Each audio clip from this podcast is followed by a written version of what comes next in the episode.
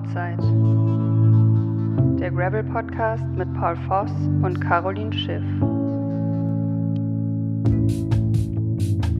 Ja, willkommen zu einer neuen Folge von Outside. Ähm, diesmal sind Paul und ich, glaube ich, beide mal wieder zu Hause und nehmen von zu Hause aus auf. Ähm, Paul hatte einen kleinen Deutschland-Trip hinter sich. Ich war auch ein bisschen unterwegs, aber jetzt sind wir echt mal wieder zu Hause angekommen und ähm, wollten einfach mal äh, zurückblicken auf unsere gemeinsame, auf unseren gemeinsamen Gravel DM Streckencheck und ähm, euch ein bisschen darüber aufklären, was da so abgeht. Werbung. Die heutige Folge wird euch präsentiert von Komoot. Damit eure Gravelbike-Touren noch kräftiger werden, hat Komoot die Routenführung verbessert. Du möchtest deine Zeit lieber auf dem Rad verbringen als mit kleinteiliger Planung von Routen, die auf alle Gravel-Feinheiten abgestimmt sind? Absolut verständlich. Da gerade Gravelwege je nach Region extrem unterschiedlich sind, hat Komoot ganz speziell für diese Streckenart umfassende Verbesserungen an der Wegfindung vorgenommen. Jetzt kannst du noch bessere Touren noch einfacher planen. Der direkteste Weg führt nämlich selten mitten ins Abenteuer. Aus diesem Grund bevorzugt die neue Wegführung Offroad-Wege oder Nebenstraßen. Die Routenberechnung stellt dabei sicher, dass alle Wege Gravelbike geeignet sind. Sie bevorzugt solide Oberflächen, damit du in Fahrt bleibst, berücksichtigt die landestypischen Eigenheiten der Straßen und priorisiert unbefestigte Wege. Probier's gleich aus. Geh zum Routenplan, um deine nächste Fahrt zu planen. Wichtig. Bereits geplante und im Profil gespeicherte Routen sind davon nicht betroffen. Sie verändern sich nicht. Werbung Ende. Hallo Paul, wie geht's dir? Äh, moin Caro, ja, alles, alles gut soweit. Die Hand verhält langsam wieder. ja, ich habe immer noch ein schlechtes Gewissen. ähm, ja, äh, zur Aufklärung, also ich habe mir letzte Woche beim Streckencheck der Deutschen die Hand, sagt man da auch noch verbrannt, wenn es eigentlich schon, oder? Mm, ja, ja, keine Ahnung. Du hast dir irgendwie die Haut abgerissen. Ja, genau. also, ja. Äh, ja, genau. Keine Ahnung, wie man es nennt, aber äh. ja, Paul wollte mir bei meinem Defekt helfen und hat sich leider an meiner CO2-Kartusche, die dann extrem kalt geworden ist, ähm, die Haut, seine äh, Handinnenfläche an meiner CO2-Kartusche kleben gelassen. Ja, das, das war, vor allem, ich weiß ja das, ne? Also ich weiß ja, dass das passiert. Ähm, also also zur, zur, Erklärung, CO2-Kartusche, Caro hat einen Plattenschlauch äh, reingezogen. Den Schlauch hat sie selber reingemacht. Also ich habe jetzt nicht Mans Planning daneben gestanden und gesagt, was sie machen, zu machen hat, sondern das hat sie selber gemacht. ähm, ich habe da einfach nur, äh, damit wir schneller äh, fertig werden, äh, hat Caro andere Sachen gemacht. Ich habe dann quasi die CO2-Kartusche wollte ich ranmachen und habe das auch gemacht und habe dann äh, meiner Haut klebend, oder wie rum auch immer, auf jeden Fall wurde die CO2-Kartusche ganz kalt, was sie immer wird, sobald sie aufgemacht wird. Und auf einmal klebte meine Hand an der CO2-Kartusche und ich habe nur gemerkt, wie meine ganze Hand weiß wird. Und, oh. und ich das einfach nur anschaue und denke, fuck, und reiß dann, zieh dann so die CO2-Kartusche weg und reiß mir dabei drei Hausschichten ab. Also du hast die richtig gesehen, die Layers. So, meine Hand ja. war ja noch gefroren und, und die Haut auf der CO2-Kartusche auch. Ja, und zieh mir dann so drei Hautschichten ab. So. Ja, das, ich wusste auch erst gar nicht, was los ist. Du hast ja geschrien oder ja, ge, gejammert. Ja. Und ich dachte erst, du hast dir irgendwie die Hand zwischen Reifen und Felge eingeklemmt, weil ehrlich gesagt, das Problem, dass die so kalt wird, war mir neu. Also wäre mir wahrscheinlich als nächstes passiert. Deswegen war es jetzt ganz nett, dass du einmal den, äh, den, den Vorführer gemacht hast. ja, ja, ja auf schmerzame Art und Weise habe ich es jetzt auch nochmal äh, mir wieder ins Bewusstsein gerufen. Nee, ich habe eigentlich auch nie, normalerweise man kriegt man die Kartuschen mit so Schonern, die man so rummachen kann. Ja, habe genau. ich aber auch nie drum. Also im Rennen ja. fahre ich auch mal ohne. Ich habe es auch schon oft im Rennen genutzt, aber ähm, ja, da habe ich halt immer Handschuhe an. Deswegen merkt, deswegen ja, stimmt. Das ist wahrscheinlich der Grund gewesen, warum ja. man da jetzt nie ein Problem mit hatte. Genau, aber ja. das ist äh, echt Schmerz. Also es geht jetzt, aber es ist immer noch schmerzempfindlich. Das ist krass. Es sieht gar nicht mehr so schlimm aus. Also du siehst ja. es wahrscheinlich auch kaum, aber ein bisschen sieht man es schon. Aber das ist. Aber ich hätte gedacht, dass es noch krasser aussieht, weil gerade an der Hand verheilt ja eigentlich alles gar nicht, weil du die Hand ja immer wieder befeuchtest, Hände wäscht.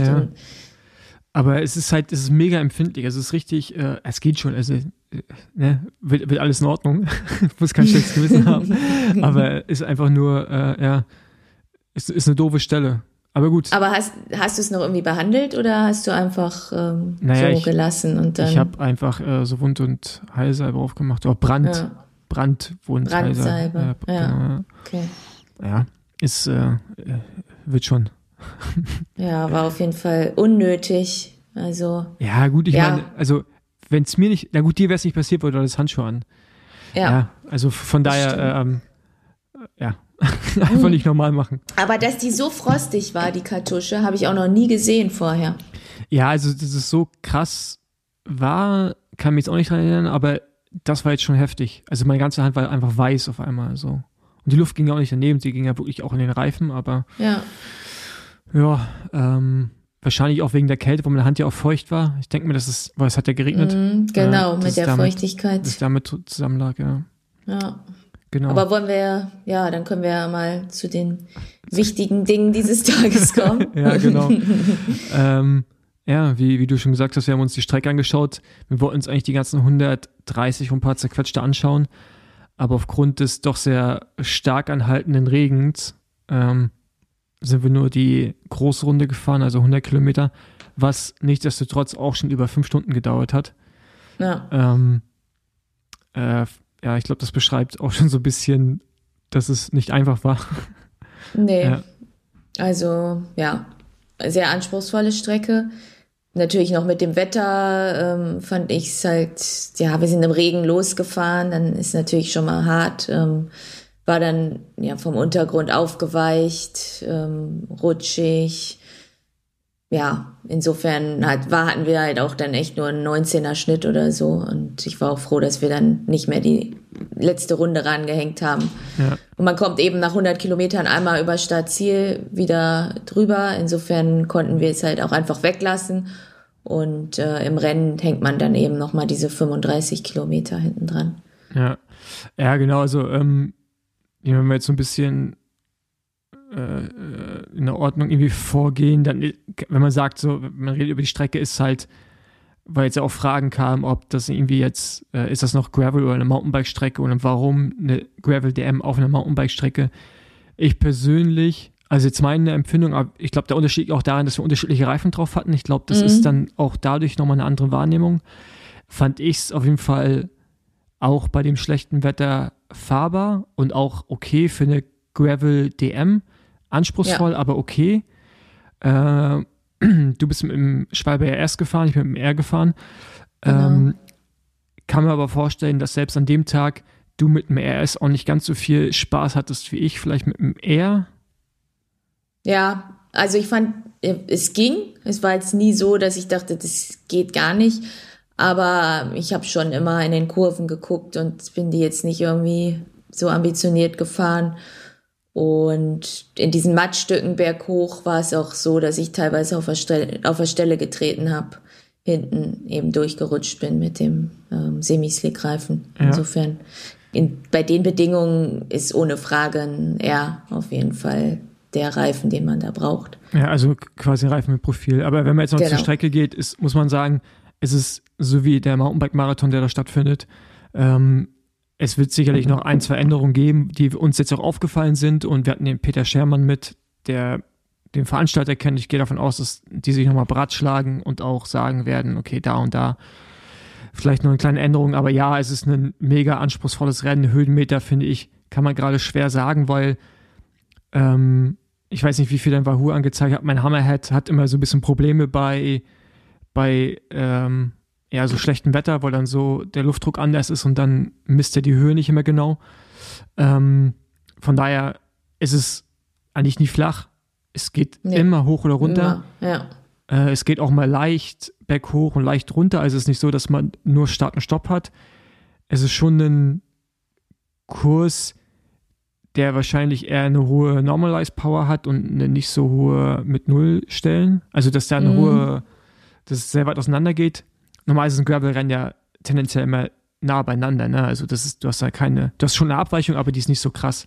Und ja. der Kurs ist jetzt schon ein bisschen wie so, so Amstel Gold Race im Gelände. Mhm. kann man ja, sagen, oder? Ja, ja, ja, das stimmt, ja. ja. Also man kann sich irgendwie nie ausruhen. Ja, immer hoch und runter. Nie irgendwo ein längerer Anstieg, wo man irgendwie einen Rhythmus fahren kann. Ja. Ähm, ja. Genau, es sind, es ein paar punchy-Anstiege dabei.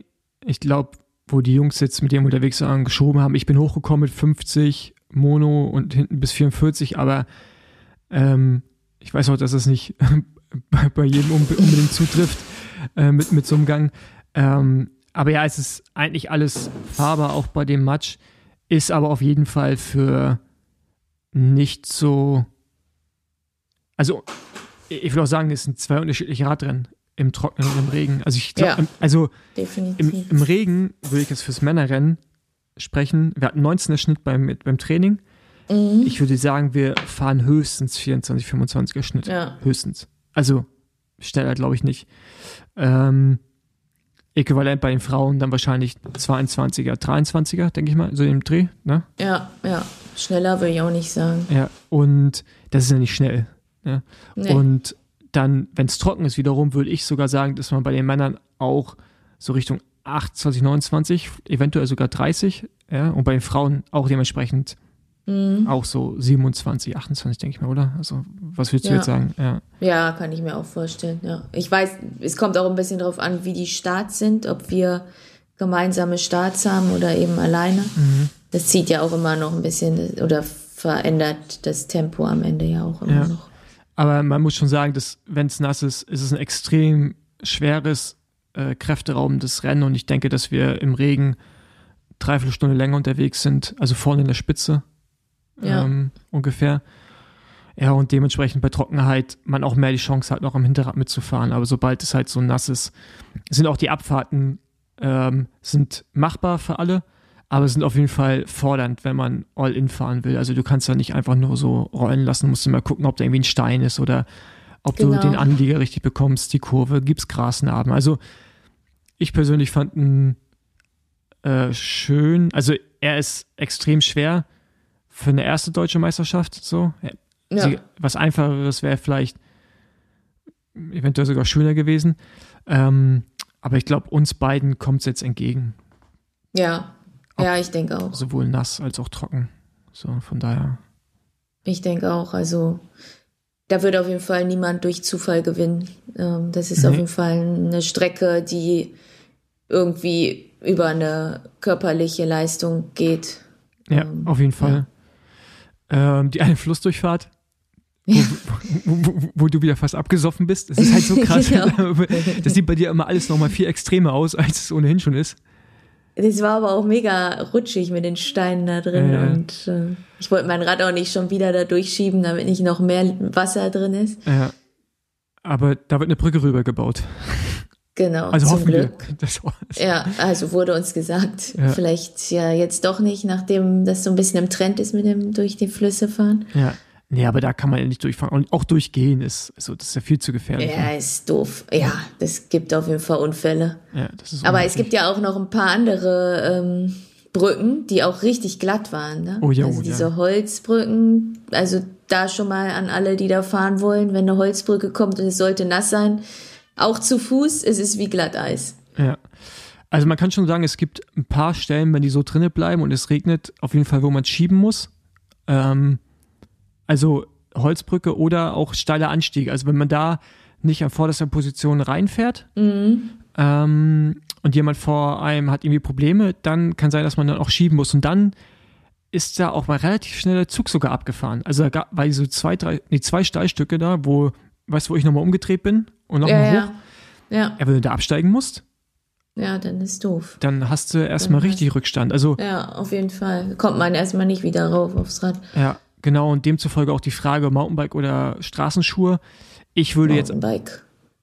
Ich würde, ich würde bei dem Wetter auf Straße gehen, wo ich, äh, also, ja, ich, äh, ich will nicht absteigen. Ähm, und ich glaube auch, also ich glaube auch, dass, ich meine, wir fahren ja hoffe ich, vorne rum, dass, dass man dann äh, so ein bisschen auch gucken kann. Äh, und ich schätze mhm. die Fahrer zumindest um mich herum auch alle so ein, dass die in der Lage sein sollten, da auch technisch überall hochzukommen. Von daher, ähm, okay, du Straße, du Mountainbike, ich Straße. Also ja, weil ich habe jetzt gemerkt, so bei mir macht es eigentlich überhaupt keinen Unterschied von der Performance, glaube ich, ob ich jetzt Straßenpedal oder Mountainbike-Pedal dran habe. Und ich finde es dann doch angenehmer, wenn ich mal zum Beispiel in der Kurve auch mal ausklicken kann oder so und auch ähm, schnell wieder auf dem Rad bin, schnell im Pedal bin. Deswegen glaube ich, fahre ich einfach Mountainbike. Ja, bei mir ist immer noch, ich fühle mich einfach nicht gut in Mountainbike, schon auch wenn die Position ist, alles passt. Ich bin damit aus der Rift gefahren und da hat es ja auch funktioniert, offensichtlich. Ach, da hattest du Mountainbike-Pedale? Ja, ja, also es funktioniert ja. schon, aber okay. ich fühle mich halt auf Straßenpedalen einfach wohler, deswegen werde ich das weiterhin machen. Ähm, ja genau äh, Frage Gravel Mountainbike Strecke. Es ist sowohl als auch, ähm, wie gerade schon erwähnt. Man kann es, man kann Ja, es überschneidet sich ja. in dem Fall einfach. Genau. Also, es also, ist ja auch die Strecke vom Mountainbike Marathon, die 100 Kilometer Strecke genau. und dann eben noch die Kurzstrecke hinten dran. Und ganz ehrlich, wenn es trocken ist, ist das schon ein schneller Kurs. Also es sind ja. punchy Climbs, aber das ist dann schon nochmal anders. Und dann würde ich sogar fast sagen, dass es für Mountainbike langweilig ist, weil es ja auch nicht so technisch, ja. ne? Also wenn es trocken wäre jetzt überall, so, dann finde ich. Braucht man kein Mountainbike. Nee. Mhm. Ähm, genau, Frage zur Übersetzung äh, für ambitionierte Amateure, also minimale Übersetzung. Also du fährst ja zweifach, ne? Was fährst du? Mhm. Äh, 50, 34 und 11, 34 hinten. Das reicht. Das reicht, ja, auf jeden Fall. Ja. Genau, ich hatte jetzt vorne 50er drauf und hinten 10 bis 44 gehe aber sehr wahrscheinlich auch von 48er. Für ambitionierte Leute würde ich sagen, also 50er würde ich nicht empfehlen. Ich würde euch auch keinen 48er, wenn ihr Mono fahrt, empfehlen. Ich würde eher auf 44, höchstens 46 gehen, weil ja. ihr sonst sehr wahrscheinlich hinten raus über die Länge des Rennens äh, Probleme bei den steilen Anstiegen bekommen werdet. Also ja, deswegen. Würde ähm, ich auch sagen, das ist einfach zu hart hinten raus. Genau, und zweifach, äh, eigentlich so wie Caro fährt, müsste dann passen. Ja, da hat man eigentlich alle Gänge. Ja, genau. Reifenprofil ist, wenn es trocken ist, schneller Kurs, dann kann man sowas wie einen Schwalbe G1 RS fahren. Ich weiß nicht, ob würdest du im Trocknen auch Breite? Würdest du da 40 oder 45 fahren im Trocknen? Ja, ich würde 40 fahren. Mhm. Klar, da sind jetzt die Steine, wo ich ja jetzt auch einen Defekt hatte, aber trotzdem glaube ich eher 40. Ja. Ja, genau, und ich, genau, du bist halt den RS gefahren in 40 im Training, genau. ich bin den R, ich bin den R gefahren in 40. Und ich würde im Trocknen so wie du, RS 40, im Nassen würde ich jetzt ein R fahren. Ich habe mich wohlgefühlt mit dem 40er. Mhm. Äh, Sebastian Breuer war ja da von Schwalbe, er würde auf einen 45er empfehlen. Mhm. Ähm, ja, das ist halt immer Thema Gewicht, ne? Also es ist halt, und ich glaube, da muss man wahrscheinlich auch nochmal zwischen dir und mir unterscheiden. Ähm, das, wir hatten das Thema ja schon so, äh, wie, wie sehr muss man ans Limit gehen, in jederlei Hinsicht. So, eventuell musst du nicht ganz so sehr genau. ans Limit gehen wie ich. Ich hoffe es für dich. Werden wir sehen. Werden wir sehen, aber, aber also, wenn man die letzten Rennen sich so anguckt, äh, und dann äh, kann sein, dass es bei mir halt schon auch auf Gewicht und solche Sachen alles ankommt, ähm, dass ich dann wahrscheinlich selbst auch im Regen auf dem 40er gehen werde, weil ich mich mit dem ja. auch wohlgefühlt habe und der hat da eigentlich auch gut gehalten. Ja, ja, ja also ich denke auch, gerade bei den, ich meine, ich bin jetzt anbauend ja auch mit 40 gefahren und wenn ich anbauend mit dem 40 gefahren bin, sehe ich jetzt eigentlich auch keinen Grund, warum ich da jetzt plötzlich mit äh, breiteren Reifen auflaufen sollte. Ja. Aber auch da na, wieder für ambitionierte Leute oder für, oder für die irgendwie gerade eine Lizenz gelöst haben und jetzt irgendwie Bock haben, da mitzufahren. Äh, nur, nur mal sicher, 45 macht ihr nichts mit falsch. Und ja. tendenziell, auch wenn es trocken ist, haut euch eher Profil rauf, weil ähm, ihr habt auf jeden Fall immer diese kurzen steilen Anstiege, wo ihr äh, auf jeden Fall Grip benötigt. Genau. Ja, ja. Ja. Weil. Äh, wie schnell der Kurs ist, haben wir schon beantwortet. Also es kommt echt, also äh, ich denke, unterschiedliche äh, Geschwindigkeiten einfach je nach, äh, je nach Wetter. Ja. Favoritinnen. Wer sind deine Favoritinnen bei dir? Ehrlich gesagt weiß ich gar nicht, wer am Start sein wird. Insofern äh, es ist gerade schwierig für mich zu sagen, wer Favoritin ist. Ähm, ja, wenn starke Mountainbikerinnen kommen, sind die immer für ein gutes Ergebnis zu haben, denke ich. Ist natürlich dann immer die Frage, weil es ein langes Rennen werden wird, äh, ob die nach hinten raus auch die Substanz noch haben. Ähm, ja, deswegen kann ich wenig dazu sagen. Ähm, ich hoffe, ich fahre ein gutes Rennen. ja. Und bei Männern, ich glaube, da sind ja schon mehr Kandidaten am Start. Ähm, ja, ja, also irgendwie, äh, ich, ich, ich, ich habe gerade nicht alle, alle Namen im Kopf, deswegen versuche ich es mir gerade nochmal aufzurufen, damit, ähm, genau. Also, ja, bei, bei Männern ist schon, wir haben Lukas Baum, der wird gerade Dritter bei der Marathon, Mountainbike-Marathon-WM. Ähm, der ist für mich eigentlich der große Favorit, den würde ich auch sogar noch vor mir favorisieren, nicht um, also nicht weil er der bessere Rennfahrer ist, aber einfach, ich glaube, dass dem dieser Kurs, wie das einfach gestaltet ist, äh, eventuell mehr entgegenkommt und auch ähm, das Ding, das glaube ich viele einfach auf mich schauen werden. Es gibt ja immer so, mhm. es gibt ja mhm. so ein paar, ein paar Leute, die in so Teams fahren, in KT-Teams. Ich kann mir gut vorstellen, dass sie sich zu sehr vielleicht auf mich konzentrieren ja. äh, und Lukas so ein bisschen außen vor lassen. Aber hiermit möchte ich euch gerne sagen, konzentriert euch auf Lukas Baum. ähm, genau, äh, genau, gibt es Lukas Baum, dann gibt es einen Christian Kreuchler. Ähm, das ist auf jeden Fall jemand, der äh, allein vom Druck her auf jeden Fall in der Lage ist, da vorne mitzufahren. Und dann Emanuel Stark, der jetzt Zweiter geworden ist in Polen. Auch mhm. schon mal mhm. deutscher Bergmeister auf der Straße gewesen, früher bei PS gefahren, also ein Kontinentalfahrer. Äh, ich weiß nicht, wie gut er technisch ist. Ähm, der kann auf jeden Fall treten. So. Und ich glaube, dass das Rennen über Mix entschieden wird. Also wenn du nur treten kannst, wirst du im Regen auf jeden Fall Riesenprobleme bekommen. Also weil das ist so technisch, das Rennen. Mhm. Ähm, wenn du aber nur Technik drauf hast, dann kommst du auch nicht weit, weil äh, dazu ist es dann... Du brauchst ein bisschen Druck. Ja, genau, das ist zu schwer, aber ja, genau, von daher, ja, das sind jetzt so die Namen, die, die ich so im Rennen habe. Ähm, dann, ob man die DM als erstes Gravel-Rennen fahren kann. Klar, kann man. Viel Spaß. also. Als erstes überhaupt, also als Einstieg sozusagen. Ja, ich weiß nicht, ich glaube, das kam von jemandem die Frage, der auch schon mal Straßenrennen fährt. Von daher. Okay. Mhm. Dann die Frage, wer darf überhaupt starten? Ähm, die kam vermehrt. Und auch die ja. Beschwerde, dass der BDR hier wieder einen Sonderweg macht und keine Altersklassen zulassen. So. Also startberechtigt sind alle mit einer Elite-Lizenz. Sowohl mhm. bei den mhm. Frauen als auch bei den Männern. Ähm, Vladi hatte zum Beispiel auch eine Elite-Lizenz, ne? Vladi, du hast eine Elite-Lizenz, ne? Äh? Wieso? Für die Gravel DM. Ja. Ja, hat ja, er. Ja, hat er. So, und das ist halt, also ich glaube, auch Seniorenfahrer müssen, wenn die Elite-Lizenz haben, dann dürfen die da fahren. Aber das ist im Prinzip ja. wie eine Straßendeutsch, äh, wie eine deutsche Straßenmeisterschaft. Nur, Liz nur LizenzfahrerInnen dürfen starten. Es gibt keine Altersklassen okay. Meistertrikots, sondern nur ein Elitemeister und Elitemeisterin. Ja. Ähm, übrigens ist das in Belgien auch so, in Holland so, also eigentlich in allen Ländern, die ich kenne, ist es über dieses eine nationale Trikot für die Elite geregelt. Und mhm. ähm, von daher geht der BDR jetzt ja keinen Sonderweg. Ich kritisiere ja auch immer gerne den BDR, aber hier würde ich mal sagen, ist einfach momentan der Standard. Und ja, ähm, ich, ja finde ich auch jetzt erstmal in Ordnung. Also das, ja, das passt erstmal. Ich bin ja froh, dass wir überhaupt jetzt erstmal eine DM haben. Genau. Ähm, Und, äh, ja. Genau, von daher, ihr braucht eine Elite-Lizenz, um starten zu dürfen. Äh, ich hoffe, das beantwortet dann diese Frage auch. Ich weiß nicht, sonst habe ich erstmal keiner weiter rumfliegen?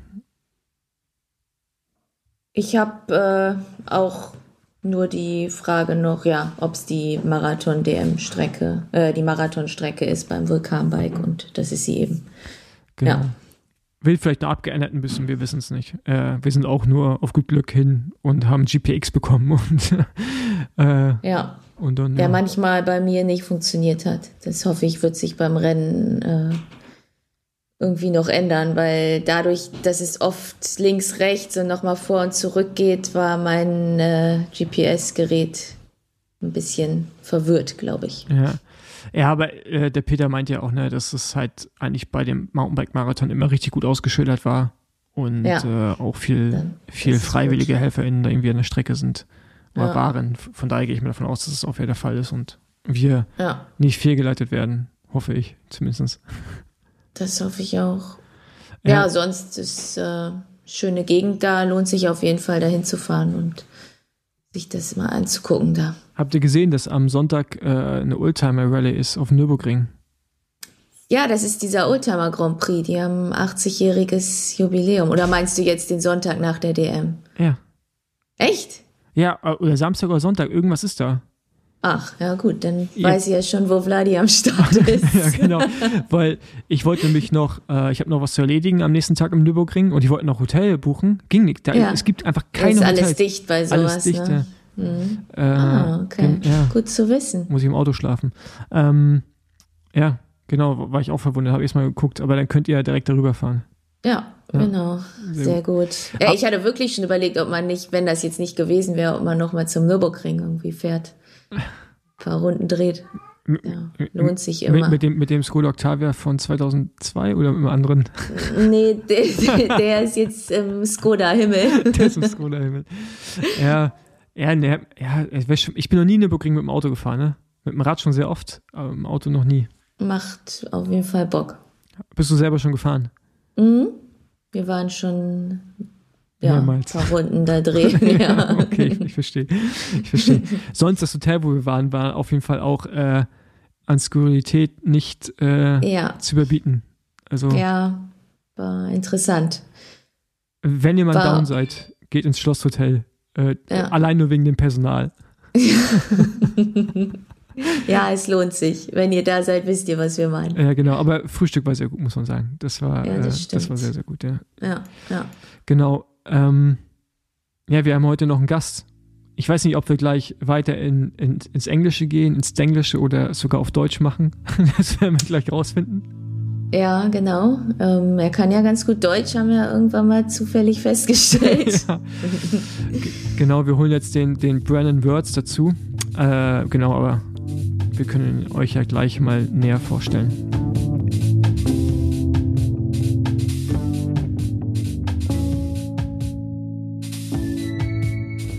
So, jetzt haben wir den, den Brennan Wirtz äh, bei uns. Brennan ist ein US-amerikanischer Gravel-Fahrer, 26 Jahre alt, kommt aus Kalifornien. Witzigerweise ähm, ist er auf der europäischen Quartz-Tastatur. Ist sein, ist sein Nachname direkt nach dem Q einfach mal durch. Ist mir einfach nur aufgefallen bei, der, bei dem Schreiben des Namens. Fand ich einen sehr interessanten Fakt. Ähm, er fährt äh, über 20 Minuten 500 Watt, mehr dazu später. Ist 2018 U23 Weltmeister im Achter im Rudern geworden mit Weltbestzeit, die heute immer noch steht, meinte er vorne. Und genau, äh, wir wollen mit ihm heute mal ein bisschen über, über US-Gravel, Europa-Gravel sprechen. Er hat beide schon gemacht und vor allen Dingen, wie er überhaupt zum Radsport gekommen ist und warum überhaupt Radsport. Hi, Bren. Ja, sehr schön hier zu sein und auch einen Podcast auf Deutsch aufzunehmen. Also das freut mich sehr. Ja. Hallo, ja, mega Kompliment, dass du das auf Deutsch machst. Richtig gut. Er, er, erklär mal, erzähl mal ganz kurz, warum, warum du Deutsch sprichst. Ähm, also ganz, ganz kurz habe ich Germanistik studiert an der Uni. Ähm, als, ja, erstmal als Nebenfach und dann ähm, ja, das, war, das hat einfach Spaß gemacht, diese Sprache zu lernen und in Deutschland zu reisen und auch da zu wohnen und zu arbeiten. Und ähm, dann habe ich mich entschieden, das als Hauptfach zu nehmen. Also ich habe zwei Hauptfächer studiert, Soziologie und Germanistik. Und ja, dadurch die Sprache ein bisschen gelernt. Und das Witzige ist, du bist ja in Dahlem warst du, ne? Ja, genau. genau. Ja. Das ist ja, also ich wohne ja fast, ich wohne nicht in Dahlem, aber das ist der nächste Stadtteil von mir, also irgendwie, keine Ahnung, einen Kilometer weg. Äh, genau, da, da, warst du eine Zeit lang und äh, ja. Hättet ihr euch schon treffen können? Ja, ja, ja, ja wahrscheinlich. Wo eh, habt ihr euch denn eigentlich kennengelernt? Ja, das wollte ich auch gerade fragen. Ich weiß es gar nicht mehr so richtig, wie. Oh. Ja, also ich habe immer diese deutsche Radsportszene ein bisschen gefolgt und ich war auch in Kontakt mit den Jungs von Standard. Ähm, ich war in Europa, um Rad zu fahren 2019, direkt, ähm, also als ich, als ich äh, begonnen habe Rad zu fahren und bin von einem Auto angefahren in der Schweiz und habe mein no, no, Rennrad. No, noch, noch ganz kurz, also du warst quasi bis Ende 2018 warst du Ruderer. Genau. Hast dann, hast dann äh, genau da den WM-Titel geholt im Achter, hast aufgehört und bist dann zum Radsport gewechselt. Ja, also ich hatte ein paar Verletzungen, also in Rippen und auch meinen Rücken und es tat alles sehr viel weh und musste dann ja, eine Pause äh, nehmen und dann ähm, habe ich dann direkt danach diese ähm, ja, also Bock auf Rennradfahren ähm, entdeckt und äh, diese ganze Szene und den Rennen und Group Rides und alles und das hat einfach so viel Spaß gemacht. Ich war sehr fit nach dem ähm, Weltmeisterschaft, aber dann äh, Rudern ging nicht mehr wegen den Verletzungen. Ähm, aber alles anderes ging perfekt. Also Radfahren hat kein Weh getan, also das war ähm, sehr, sehr bequem. Und ja, ich war ähm, voll, völlig überzeugt davon, äh, in den Rennen zu fahren und wollte mich äh, so viel, ja, so viel Rennmöglichkeiten wie möglich ähm, haben. Und ich dann äh, habe ich mir mich nach Belgien gezogen und war, ähm, also ich wollte in Belgien in diese Kermesse-Rennen fahren. Mhm. Ähm, und war in der Schweiz und einfach eine Woche trainieren, bevor ich in den ähm, Kermessen, Kermessrennen gefahren bin. Äh, und bin von einem Auto angefahren, äh, Rennrad kaputt, alles kaputt, äh, Gehirnerschütterung und so weiter. Ähm, ja, diesen Sommer bin ich in kein Rennen gefahren, aber durch diese ganze Rennrad kaputt äh, ähm, bin ich dann irgendwie in Kontakt mit den Jungs von Standard gekommen, äh, habe ein neues Rennrad aufgebaut, also natürlich ein Standard und dann dadurch auch ein bisschen mit ähm, der Julien in Kontakt gekommen und dann ja, immer ein eine Auge auf diese deutsche Szene und dann ich, ich glaube, wir sind zuerst zusammen in Belgien Waffle Ride gefahren. San genau, Diego. Genau, San Diego. Ja. Ähm, 2021 war das? Ja, genau. Äh, 21, genau. Ja. Ja, und dann einfach ein bisschen im Peloton auf Deutsch gequatscht und ein bisschen Taktik äh, gesprochen. Und, ja. ja. ja. genau, da, genau da, da kam so ein, äh, so ein amerikanischer Riese an, weil du bist schon groß, muss man sagen. Mhm. weiß nicht, wie, wie groß bist du? Ähm, 1,96 und ungefähr 90 Kilo. Ja, genau, also de dementsprechend äh, e-, etwas äh, größer als ich und genau, du hast mich dann auf Deutsch angesprochen, haben wir so ein bisschen geredet und ich glaube, dann sind wir über Instagram immer wieder so in Kontakt in Kontakt gekommen, ne? So und dann ja. äh, ich glaube, dann bin ich genau, dann bin ich irgendwann Ende des Jahres nochmal genau, Ende des Jahres bin ich nochmal für ein Rennen rübergekommen für Belgian Waffle Ride in Utah.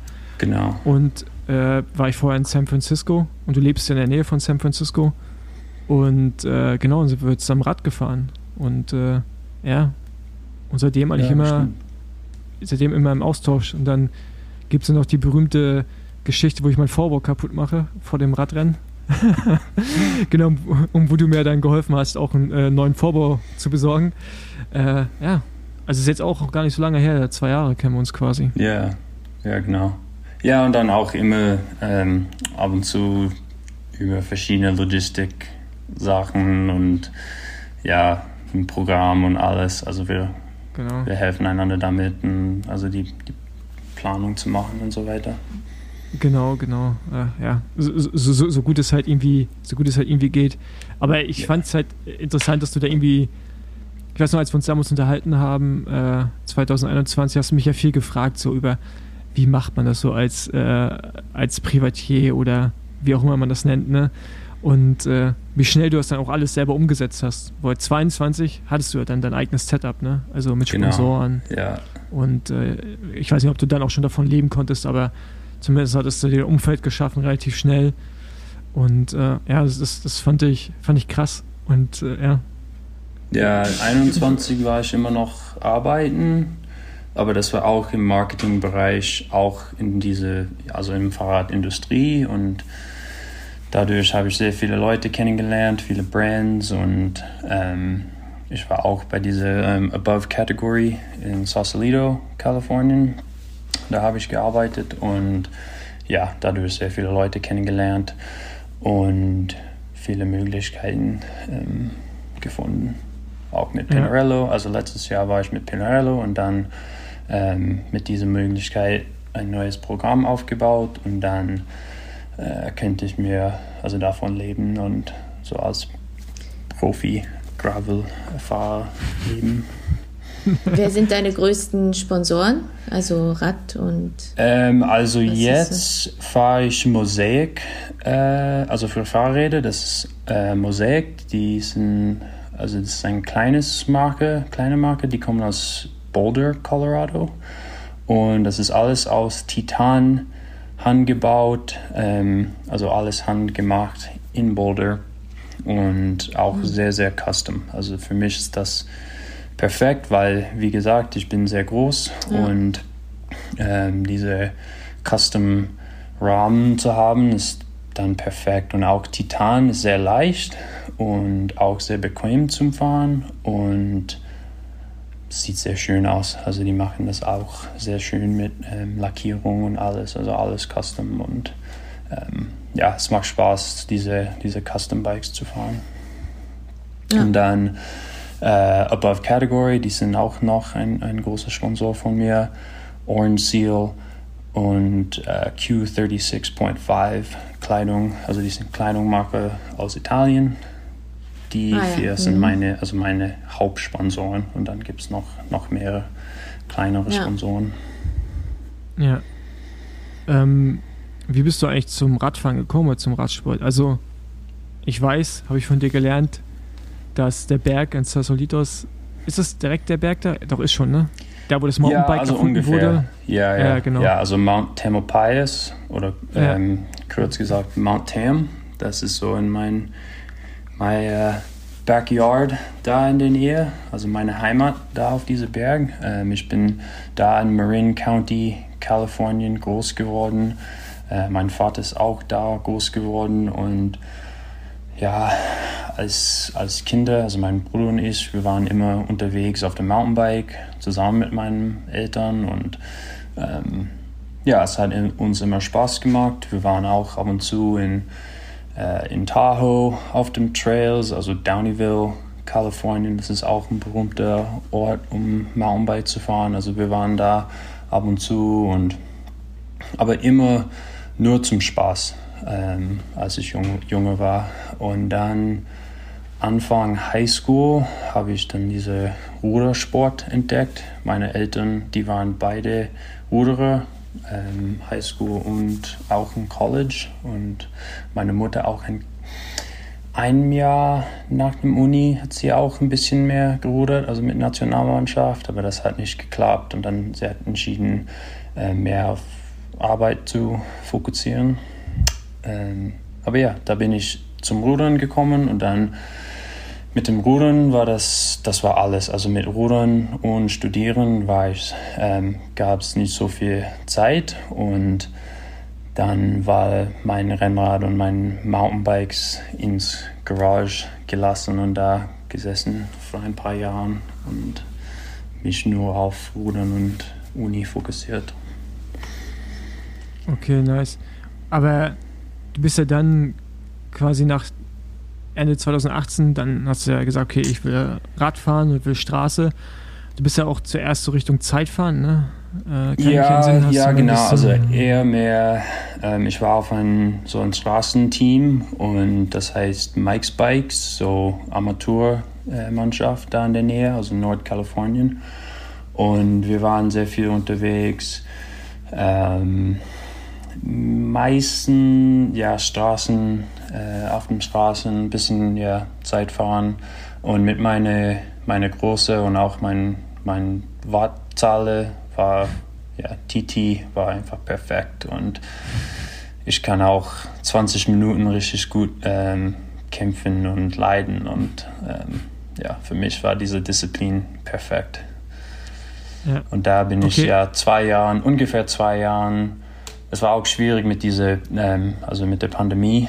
Ähm, dann gab es also natürlich keine Rennen, aber ja, in dieser Zeit, so 2019 bis 2021, war ich ähm, eher mehr auf die Straßen unterwegs und dann äh, 2021 ähm, habe ich dann mit Gravel angefangen. Ah, okay, das war dann wirklich dein erstes Jahr auch Gravel. Ja, genau. Bist du ja. jetzt auch noch gar nicht so lange dabei? Ja, als ich da mit Paul war, im äh, BWR San Diego, das war, ich glaube, mein zweiter große Gravelrennen. Also ich war beim Unbound, das war meine erste und ich habe das als ein kleines Marketingprojekt mit Above Category und Mosaic gemacht. Wir haben einen schönen, äh, schönen Fahrrad dafür, dafür gemacht und da bin ich hin, hingeflogen und ähm, mein ersten An erstes Anbauen war ich, glaube Zehnter. Ich bin Zehnter geworden und ja, dann, dann ging es weiter damit. Also ich habe diese Zähne gefunden und entdeckt und es hat einfach Spaß gemacht. Also ich war mhm. zuerst in, in Juni 2021 unbound, dann äh, Pro Nationals, also Straßennationalmeisterschaft äh, und danach Elite Nationalmeisterschaft auf der Straße und dann Belgian Waffle Ride Kalifornien. Also alles im Juni oder Anfang Juli. Ähm, und ich habe ja, ich habe einfach bemerkt, beim Nationalmannschaft, es hat nicht so viel Spaß gemacht. Also es war, es war cool da, also am Spitze, also bei dieser Spitze zu sein, äh, mit so vielen Profiathleten, auch aus dem World Tour und alles. Aber es war anders. Also es war, jeder war, jeder fährt für sich selbst oder, oder für seine eigene Mannschaft und man redet mit die anderen Fahrer nicht mhm. und es gibt kein Expo, kein Party, man trinkt kein Bier danach zusammen und man quatscht zusammen nicht. Also es war wirklich jeder für sich selbst und das war so alles seriöser. Ja, genau. Und dann war ja. ich beim Belgian Waffle Ride Kalifornien und das war auch richtig professionell vorne im Rennen. Und, aber ja, danach war aber es. Aber trotzdem die Lockerheit drumherum. Ne? Genau, ne? ja, es war sehr, sehr locker. Mhm. Und das hat, das war eher, ja, ein bisschen mehr mein, mein Ding. Also bei mir mhm. war das ein bisschen besser ähm, für mich, diese Gravel-Szene. Und existierte diese Szene denn auch schon in der Größe zu der Zeit oder? Ähm ja. Weil in Deutschland entwickelt sich das ja eigentlich erst so in den letzten ja, zwei, maximal drei Jahren. Aber in den USA, denke ich, war da auf jeden Fall schon mehr vorhanden, oder? Ja, also zu dieser Zeit in 21 gab es schon Profi, also Profi-Gravelfahrer, so, aber nicht so viel wie heute, vielleicht fünf bis zehn. Und jetzt gibt es vielleicht, keine Ahnung, in den Staaten 30 oder 40 die wirklich davon leben und das professionell machen. Ähm, also es war schon da, es gab schon eine Szene, aber es war nicht wie heute, also viel, viel kleiner. Mhm. Ja. Und es war okay. auch mit Media und alles anders. Also es war nicht so, ähm, nicht so groß wie heute mit dieser Lifetime Grand Prix und, und alles. Also ich habe heute, also ich habe vor ein paar Tagen ein E-Mail von Lifetime bekommen, dass die bringen ein ähm, ach, Hubschrauber, Helikopter, mhm. ja, zum Leadville, ähm, zum Filmen. Und ja, also ist, cool. diese Szene entwickelt sich dadurch auch mit diesen Medien. Ähm. Ja. ja, ich finde es ähm, krass, weil das ist ja wirklich, also 21, es ist zwei Jahre her, ne? Und es war mhm. ja wirklich, ging ja erst im Juni, Juli los, weil dann durfte man wieder ein bisschen reisen und so. Äh, und was innerhalb dieser zwei Jahre passiert ist, auch an, also nicht nur wie viel mehr Rennen es gibt, wie viel mehr Profis, aber auch wie, wie, wie besser, wie viel besser alle geworden sind. Ne? Also mm. das Niveau, ja. also das ja. ist ja brutal. Also das kann man gar nicht mehr. Selbst letztes Jahr zu diesem Jahr kannst du ja nicht mehr vergleichen. Also ja, ist, äh, auf jeden Fall. Das ist, ja, ja und ich sehe das auch mit professionell meinen, betreiben. Mit meinen Trainer mhm. und ich, wir reden viel darüber. Also mein, meine Wattzahlen, die, die, die gehen immer höher und das, es gibt immer, es geht, geht immer besser und es wird immer besser und ähm, ich werde immer stärker äh, werden und aber immer noch äh, es ist immer noch sch schneller also ich bin ja also man muss so viel trainieren und ähm, ja es ist krass wie viel das ähm, ja, sich entwickelt, diese Szene in den letzten Jahren. Ja, also ich glaube, in den USA nimmt man den Sport auch ernster. Also, also, also, also man, wenn man sagt, man ist Profi, dann können Leute was mit anfangen und also die nehmen einen das ab. Hier in, in Deutschland hat man manchmal das Gefühl, man wird immer noch belächelt. Mhm, ähm, aber, aber letztendlich ne, ist es halt, wir sind halt ProfisportlerInnen und das ist, wenn Caro anbauend gewinnt gegen die Sophia, dann kannst du davon ausgehen, dass die Sophia äh, nach anbauend anfängt, noch mehr Härte zu trainieren, um nächstes Jahr nicht von Caro geschlagen zu werden. So, und das ist halt, ja. Ähm, das heißt, da ist halt ein unglaublich hohes Niveau schon. Das ist bei den Männern ja genauso, da, wo du yeah. keine Fehler erlauben kannst, kein, kein Schaden wirklich und so. Ähm, das ist halt äh, ja nichts mehr mit irgendwie Freizeitsport zu tun hat, sondern einfach ein hochprofessioneller Sport geworden ist ja. in einer sehr, sehr kurzen Zeit vor allen Dingen. Ja. ja, und wir sehen auch viel, also jedes Jahr viel mehr ähm, Athleten aus dem World Tour zu uns gekommen sind und auch, also wie, wie du, aber du war auch schon so retired. Da, da, da, da, war eine gewisse Zeit dazwischen, ja. Ja, genau. Also ja. Jetzt, aber jetzt, also letztes Jahr habe ich schon bemerkt, okay, jetzt gibt es Leute, die ähm, also gerade in World Tour fahren und die, die fliegen nach den Staat, also in den Staaten, um Unbound zu fahren und dann fliegen die zurück. Ähm, das geht nicht. Das, ja, also das, das, es, es geht nicht, ja, aber das ist, ich finde es auch cool, dass die das machen. Ähm, ja, ja, aber, aber, das, aber, das, aber du kannst, du, es ist cool, aber du fährst da nicht hin, um zu gewinnen. Also die, ja. die denken, also ich, ich bin mir ziemlich sicher, dass auch dieses Jahr, wie, wie hieß er von Arjo Dessert, ähm, uh, Larry, Larry Warbass. Warbass. Ich bin mir yeah. ziemlich sicher, dass er mit viel Selbstbewusstsein angereist ist. aber relativ schnell gemerkt hat, dass erstmal Matsch da war, aber auch yeah. das, das, das, das, ist halt kein straight-on Road Race, ne? Das ist halt yeah, so viele Obstacles. Das ist äh, komplett ja. anders. Ja, das habe ich auch bemerkt mit ähm, Cam Worth letztes Jahr beim Unbound. Also wir waren zusammen ja.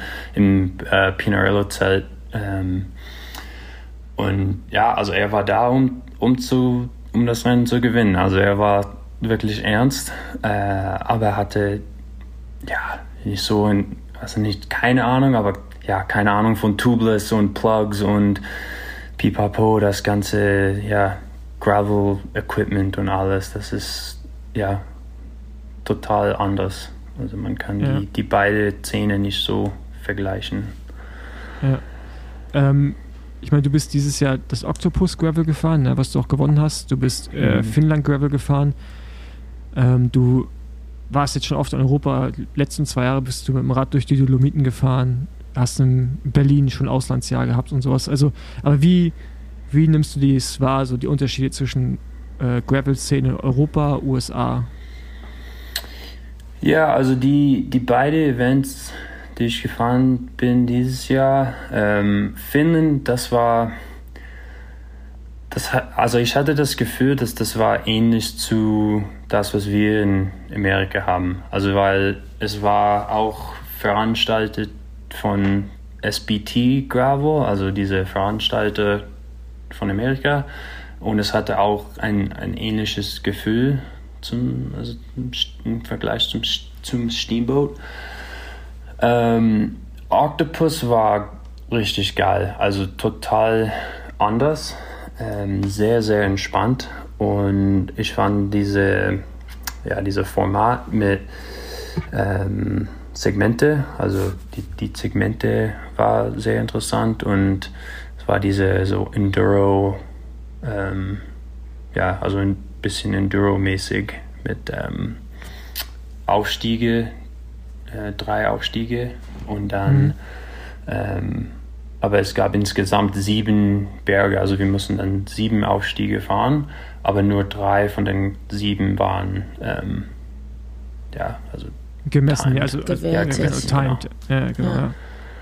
Und Aber, ja, das war, das war, für mich war das ein Traum, weil man kann so äh, diese Segmente ballern und danach einfach entspannen und die, keine Ahnung, die Kuh anschauen und die anderen Leute äh, quatschen und es gab kein, kein Start, also es gab, man könnte anfangen, wenn man will und ja, es war einfach ganz, ganz entspannt.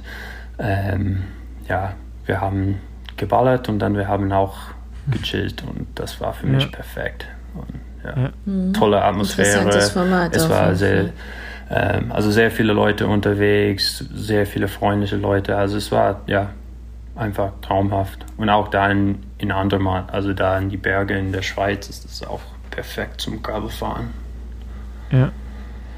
Also hast du jetzt für dich erstmal sonst keine größeren Unterschiede irgendwie feststellen können. Also, also ja, also es war, was ich, was ich bemerkt habe beim Octopus war, es war nicht so, ähm, wie sagt man das, so commercial, ähm, also commercialized Expo mit so ja. viele Sachen zu kaufen und äh, so viele Brands und Zelte und alles. Also es gab schon ein Expo, aber es war eher nur ein so Picknickplatz, wo man Bier trinken könnte und sowas. Also es war sehr, sehr chill. Ja, mhm. ja das stimmt. In den USA ist schon, also ich glaube, das kann man generell sagen, ist halt sehr Cash-Cow-mäßig. Ne? Also erstmal zahlt sehr viel Startgeld. Ja. das ist prinzipiell. Also, und dann, was ich auch krass finde, ist oft, dass viele Rennen von einem großen Namen leben, aber auch so zum Beispiel BWA-Serie. Also San Diego ist groß, ähm, aber der, manche Veranstaltungen von denen, die sind auch sehr, sehr klein. Also die sind sehr nicht gut organisiert, muss man schon fast sagen. Aber natürlich trotzdem äh, hohes, hohes Startgeld. Und äh, das finde ich dann manchmal sehr, sehr krass. Da ist es in Europa, da ist dann schon schwierig, wenn es über 100 Euro kostet. ja, dann yeah. ist schon so, äh, dann, dann äh, tun sich Leute schon schwer. Und was mir aufgefallen ist jetzt irgendwie, gerade dieses Jahr ist, dass die Radrennen äh, in Europa komplett anders sind als in den USA. In Europa, dadurch, dass die ganzen KT-Fahrer, also Straßenfahrer oder mhm. Cyclocross-Fahrer, die bringen so eine Geschwindigkeit und Renndynamik rein, ähm, was man in den USA immer noch nicht so richtig hat, weil sowohl Gravel Locos als auch Unbound, ähm, mehr habe ich dies jetzt nicht gefahren. Ja, immer, also das habe ich bemerkt beim Finnland. Also Finnland ja, war so voll Road Race mäßig. Ja, ähm, ja also das war das super war, schnell am Anfang. Das war ja. brutal, ja. ja. Und da bin ich auch gespannt, wie das ist, wenn, wenn, wenn die Amerikaner, also du willst ja auch die WM fahren. Ja. Ja, also will ich. Ich weiß nicht, ob ich das schaffe, aber ja. Ich will muss ich qualifiz wie musst du dich qualifizieren? Ähm, eigentlich keine, also nicht keine Ahnung, aber für mich, wenn ich ähm, auf dem Podium bei unserer Nationalmeisterschaft bin, dann, dann läuft das also automatisch. Also wenn man Top 3 beim Nationalmeisterschaft ist, dann ähm, ja, qualifiziert, dann hat man diese Qualifikation automatisch. Ähm, ansonsten bin ich mir nicht so sicher. Ich glaube, das ist so dieser Wildcard-Programm und man muss dann mhm USA Cycling schreiben und sagen, ja, okay, ich will das machen und keine Ahnung, wie wir das machen werden. Ähm, ja. ja, mal sehen. Weil ich glaube, dass weil ich glaube, dass viele geschockt sein werden, wie die Rennen hier ablaufen. Ja. Das, das, das ist, hat halt nichts mit dem zu tun, was in den USA passiert. Ja. Also auch bei Wobei es, ich glaube, ich ja schon rumgesprochen hat ja. inzwischen, oder? Auch bei den Frauen ist ja eine andere Dynamik. Ne? Ich meine, guckt dir Gravel 150 an, hieß es, glaube ich, ne, Caro? Yeah. In Holland. Mhm. Oder äh, auch letztes Jahr die Weltmeisterschaften und sowas. Das ist ja, ist ja nicht so straightforward. Das ist ja schon viel mehr Taktik, viel mehr Race mhm. Draft, mhm. also diese ganzen Sachen. Mhm. Das ist halt, äh, äh, wie, du, wie du Finnland gemerkt hast, das Finnland war echt hart. Also ja. der Start war ja wirklich am mhm. Limit. das war brutal. Gerade eine Woche nach Unbound war ja, es sehr schön. Genau, gerade nach Unbound. Und äh, ich glaube, da werden sich auch diese beiden Gravel so ein bisschen voneinander entfernen. American Gravel wird so dieses Oldschool-mäßige wahrscheinlich auch bleiben.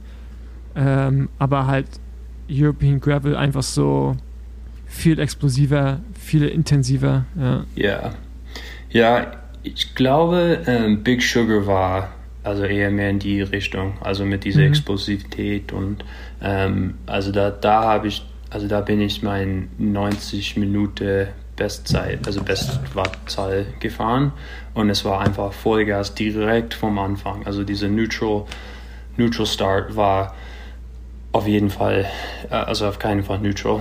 Ähm, das war einfach Vollgas direkt vom Anfang an. Und das war ähnlich, also das, das hat auch dieses Gefühl. Ähm, ich glaube, das, es kommt langsam, also da, da war auch äh, Jordi Meos war da vom Team Bora, der hat auch diese Champs-Élysées-Etappe gewonnen beim Tor. Also es war ähm, auch Kasper Asgreen und ein paar andere von äh, Quickstep. Und da hat man bemerkt, okay, okay, ja, jetzt geht's los. Also das ist Vollgas, auch im Windkante ja, ja. und alles. So mit, mit Rückenwind war ja, ja. 45, äh, 45 km äh, für den ersten zwei Stunden, also richtig schnell. Okay. Aber ja, die andere, so Unbound und alles, das ist ein bisschen mehr Survival-Rennen. Also man, man versucht einfach da ins, ins, Ziel zu kommen und ja, es wird immer schneller, aber ja, man muss auch surviven. Das ist auch was. Also es ist anders, wenn man 200 Meilen hat. Ja, auf jeden Fall, auf jeden Fall. Aber ja, diese UCI World Series, ähm, ich hoffe nächstes Jahr, da, da kann ich ähm, in mehrere Rennen fahren, weil das interessiert mich sehr. Aber ja, diese Renndynamik ist auf jeden Fall anders. Ja, ja. Ähm, was, also, du bist auch noch nicht so lange dabei im Gravel, genauso wie wir beide. Aber wie denkst du, dass sich der Gravel-Sport entwickeln wird? Also, in, in welche Richtung wird das irgendwie gehen, auch so kommerziell gesehen? Also, also siehst du Teams im Graveln? Ja, auf jeden Fall. Also in den also, nächsten also, also, Jahren also schon. Ich, ich meine ich mein auch erfolgreich. Ne? Also jetzt nicht nur Teams gibt es jetzt ja schon, es gibt Mazda Lauf, yeah. es, es, aber ich meine jetzt, sagen wir mal, äh, Brandon Wirtz mit Pete Stertiner zusammen im Team. Denkst du, dass das möglich ist in ein paar Jahren? Ja, ja, in den nächsten Jahren, keine Ahnung, zwei, drei Jahren auf jeden Fall. Also auch mit den, mit den Brands, wenn, wenn ein Brand sagt, okay, wir wollen ein, ein Factory-Team machen und nicht nur so einzeln fahren haben, dann ja, das, das, werden, das, das wird auf jeden Fall interessant. Und ähm, ja, also ich mache mir keinen Stress darüber. Ich bin einfach so along for the ride, sage ich. Und das macht mir Spaß. Ich, ähm, ja, ich bin curious, wie das diese Szene sich entwickelt. Aber ja, für mich ist das, es macht Spaß, das anzuschauen und das auch zu erleben von, also von hinten, von innen. Hast du, ja. hast du für dich irgendwelche Ziele? Sportlich gesehen? Ja, also am Anfang war es nur so viel äh, Rad zu fahren wie möglich. Und Profi-Radler, das ist halt auch, ja, da kann man, da kann man gut fahren. Ähm, aber ja, am Anfang habe ich in, in verschiedene Fahrradläden gearbeitet, so Teilzeit, einfach um Rad zu fahren, weil das, ich habe diese, ja, diese Passion gefunden und ich wollte einfach so viel Rad fahren wie möglich. Und dann hatte ich die Möglichkeit, äh, mit Pinarello so Vollzeit zu fahren und ja, das ist auch ein gutes, guter Weg, mehr Rad zu fahren. Ähm, aber ja, keine Ahnung, ich würde sehr gerne Steamboat äh, gewinnen irgendwann. Also das ist ein großes Ziel für, für mich. Das, also diese Rennen finde ich sehr, sehr schön und auch die, äh, also da in der Nähe die, die also Parkour-mäßig ist das sehr, sehr schön in den Bergen. Also Rocky Mountains mhm. ist ja top. Ähm, ich würde gerne bei dieser Weltmeisterschaft fahren. Das wäre ähm, auf jeden Fall interessant. Und ich will auch jedes Jahr neue, also neue Rennen fahren. Für mich ist das wichtig, weil ja, es ist cool, wenn man jedes Jahr Steamboat fährt und dann weiß, okay, ja, es gibt dann dieses Berg und da wird, äh, da wird man attackieren und da, da wird es ähm, ja, Vollgas werden und, und sowas. Und dann weiß man so taktikmäßig, wie das ähm, Ganze so ablauf, abläufen wird. Ansonsten, ja, diese Abenteuer ist für mich auch sehr wichtig. Ja, so, solche Rennen wie Octopus oder Finnland und diese neuen Erfahrungen zu haben. Bei mir ist das ähm, das große Privileg, ähm, so diesen Beruf zu haben ähm, oder das beruflich zu machen, diese ja. Abenteuer zu leben und neue Leute kennenzulernen und die Welt zu sehen, auch ähm, vom, vom Fahrrad. Ja, das, das ist für mich so ein bisschen mein Ziel, mein Ziel. Bisschen Klischee vielleicht, aber ja, nicht nur das und das gewinnen. Ähm, bei mir ist es mehr das ganze Erfahrung zu genießen und ja, keine Ahnung, was danach kommt, wie lange das ähm, diese Gravel ja, Profi-Ding werde ich machen, keine Ahnung. Ähm, ja, aber ich genieße das, das Zeit, also die Zeit jetzt und werde das machen, solange es möglich ist und ja, einfach das, das Zähne, die Zähne genießen. Auf jeden Fall sehr nachvollziehbar. Ja. ja. Für mich. Ja. Ähm. Unbound war, wär, also das wäre auch was für mich. Also ich hatte immer ähm, so Bad Luck da, also verschiedene Materialpech und solche dieses Sachen. Dieses Jahr Covid. Ja, ne? dieses Jahr Covid, das war auch sehr schlimm. Könnte auch ähm, ja. nicht da am Start stehen.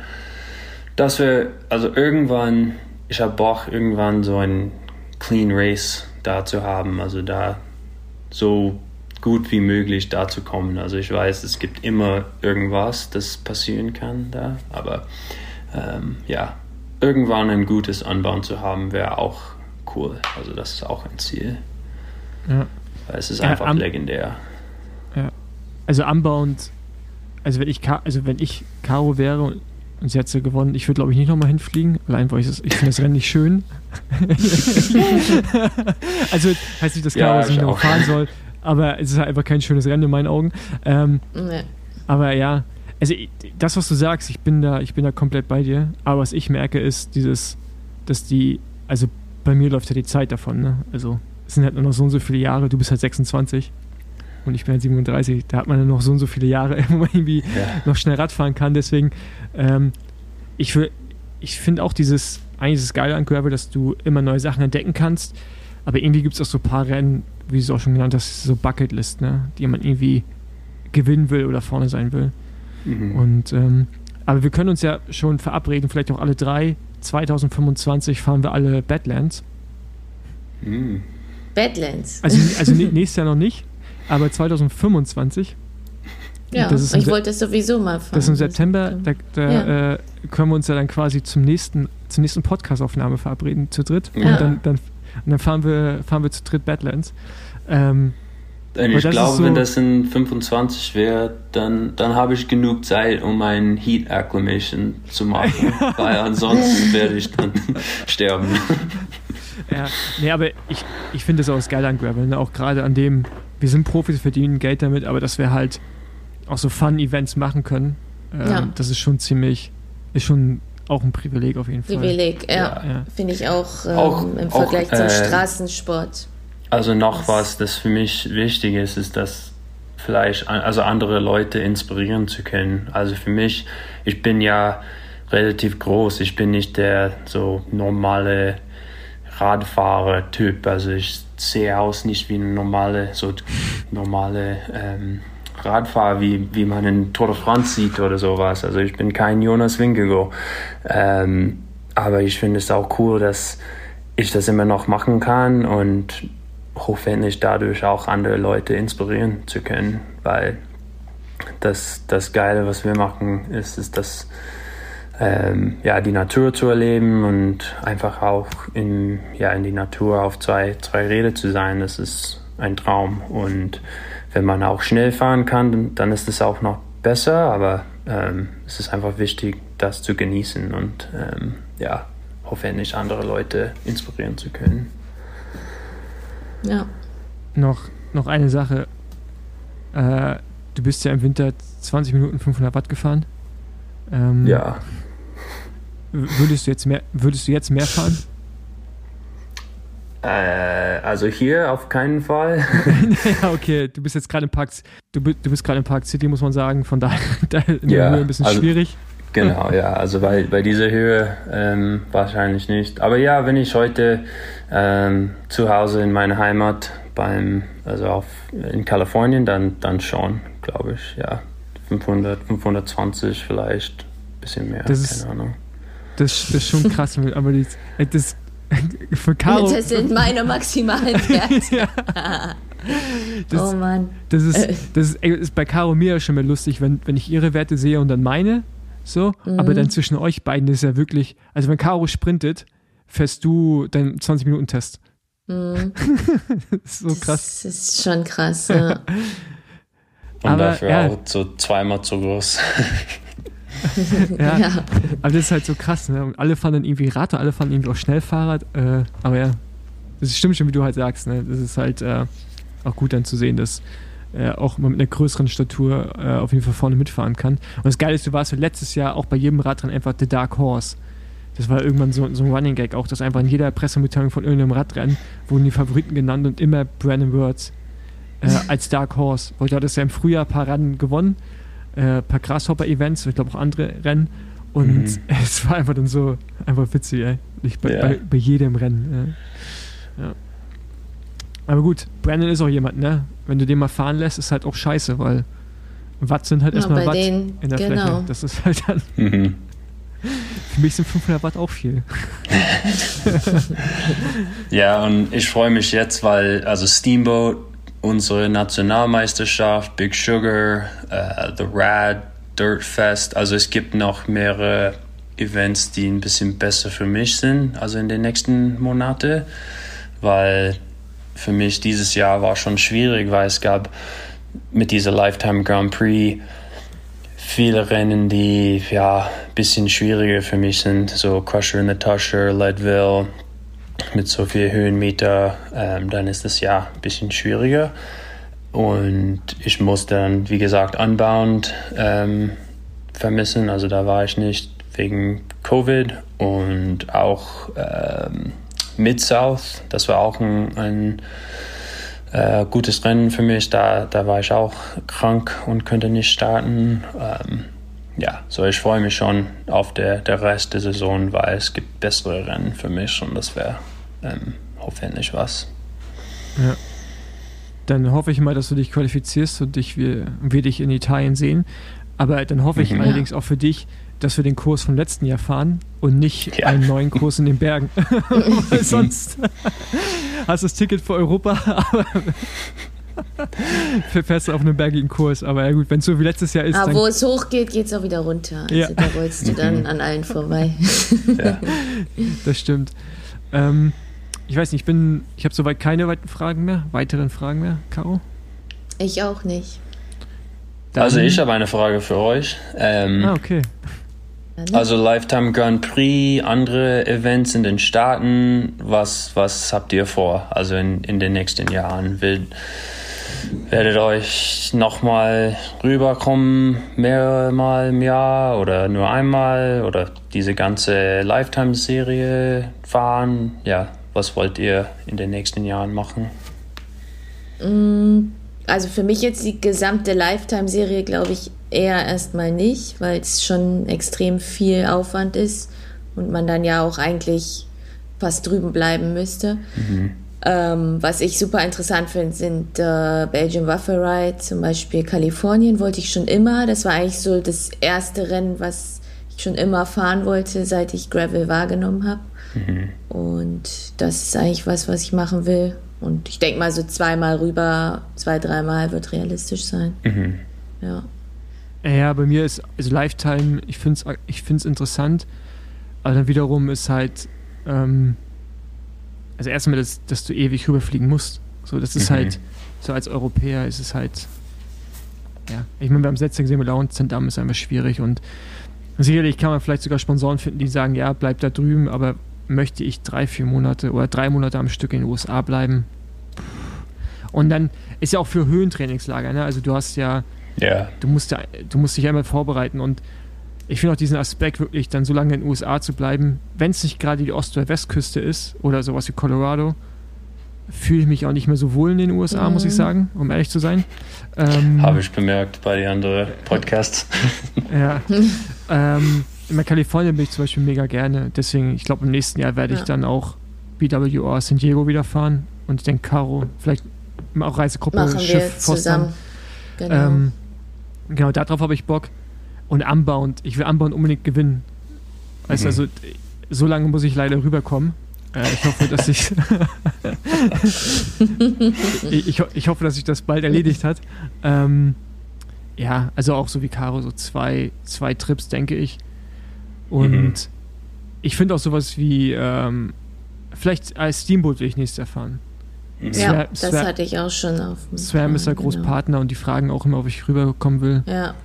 Ist auch gut für, für euch beide, diese Rennen, ja. glaube ich. Aber sonst, ich meine, klar, so Big Sugar ist nice, aber das ist so spät im Jahr, da ist nach der WM und ja, es ist wirklich schon viel Stress und ich glaube, die Amerikaner unterschätzen das dann auch immer. Also, ne, also für uns Europäer ist es schon, ähm, ist einfach auch sehr teuer. Also ja. ich glaube, ich glaub für euch, wenn ihr rüberkommt, ist es okay vom Preis, weil der Wechselkurs ist gut und so und tendenziell verdient ihr auch im Verhältnis das Gleiche, aber halt das Geld ist mehr wert. Mhm. Äh, aber für uns ist es halt immer eine riesen Investition in die USA zu fliegen und ähm, das muss man ja aufwiegen irgendwie und dann interessiert es halt hier drüben auch kaum jemanden. Bis auf Unbound, ja, und so BWA vielleicht noch, aber ja. Ja. Ja, ist auch cool, dass es gibt jedes Jahr mehrere Rennen auch in Europa. Also das, ja, genau. das finde ich auch, auch cool. Also diese UCI Series und auch andere. Also es gibt, also ich plane jetzt vielleicht zwei, dreimal nächstes Jahr nach Europa zu kommen, um eure Rennen zu fahren, weil das finde ich auch interessant und ich ja. glaube, das ist, das ist auch cool, wenn wir von den Staaten kommen und auch ein bisschen von dieser amerikanischen Gravelkultur mitbringen können und dann das ja. irgendwie zusammenmischen und ja, das ist auch, das ist auch cool. Ich, ja. ich kriege ja momentan, also ich arbeite ja an einem Projekt auch für ein neues Rennen im nächsten Jahr und eventuell noch ein zweites und so und das ist halt, man merkt schon diese Einflüsse, die ich irgendwie, oder der Input aus den USA, den ich letzten Jahr mitgenommen habe, der ist enorm wichtig, auch für die europäischen Gravel-Rennen und gleichzeitig natürlich auch dieses Europa als das ja, der Radsportkontinent, so ganz viel Ra Historie im Radsport. Mhm. Wenn man so diese Sachen halt so mixt, können da, glaube ich, sehr gute Produkte ja, oder Radrennen am Ende entstehen. Und äh, ich glaube auch, dass die Amis was von uns lernen können, aber genauso andersrum können wir auch sehr mhm. viel lernen von dem, wie der Sport in den USA funktioniert. Und wenn jetzt noch die Amerikaner ihre Scheu ablegen vor den UCI-Rennen oder vor den europäischen Gravel-Rennen, weil ist ja immer so, nee, nee, machen wir nicht oder wollen wir nicht. ähm, ich glaube, dann tut das dem Sport allgemein einfach nur gut. Also wenn alle ein bisschen offener daran gehen. Ja, ja genau. Gut. Dann Brennan, danke dir. Äh, dann das nächste Mal sprechen wir dann September, Anfang September 2025. Für Badlands. In, in, in Granada. Nein, das nächste Mal bei der WM. Das ja, nächste Mal, genau, ja, genau da, da, da persönlich. In echt. Und dann genau. äh, im Podcast spätestens in zwei Jahren nochmal. Genau. Ja, dann, vielen Dank. Also danke euch. Es, es, hat Spaß gemacht. Meine erste Podcast in einer anderen Sprache, also keine Muttersprache. Ja. Es hat ja nee. auf jeden Fall Spaß gemacht und ich ja. freue mich, äh, euch wieder, also bald, bald zu sehen. Ja, ja. wenn ich in Italien. Ja, und das Witzige ist ja wirklich, wir haben uns ja zwei Jahre lang einfach immer auf Englisch unterhalten. Ja. ja genau. und du, dein, Wie dein wir Deutsche, festgestellt haben, dass Deutsch du Deutsch sprichst. Na, ich wusste ja, dass er Deutsch spricht, aber ich habe es ich hab's ja nie so, so, so probiert. Ähm, ja, und du bist, also ich habe gemerkt, du bist immer im Englisch-Modus, wenn du in den Staaten bist. Also da, da, ja. da merkt man, also es ist, es ist anders. Aber es ist trotzdem witzig. Halt, dass wir in Finnland sitzen und du auf einmal dann so perfektes Deutsch auspackst von dem Tisch. das war voller Deutscher. Und da einfach so Caro direkt mit dir einfach nur auf Deutsch. Und Julian ja sowieso, ne? Also 8000 Watt ja, also eh, eh nur Deutsch. Und äh, das war so geil, ja. Aber schön, so konnten wir dich auch in den Podcast holen. genau. Perfekt, danke dir. Viel Glück äh, in äh, Leadville und Steamboat vor allen Dingen. Und ähm, genau. dann sehen wir uns hoffentlich in Italien. Danke. Ja, auf jeden Fall. Ich freue mich. Bis dann. Bis Ciao. dann. Danke dir. Ciao. Ciao.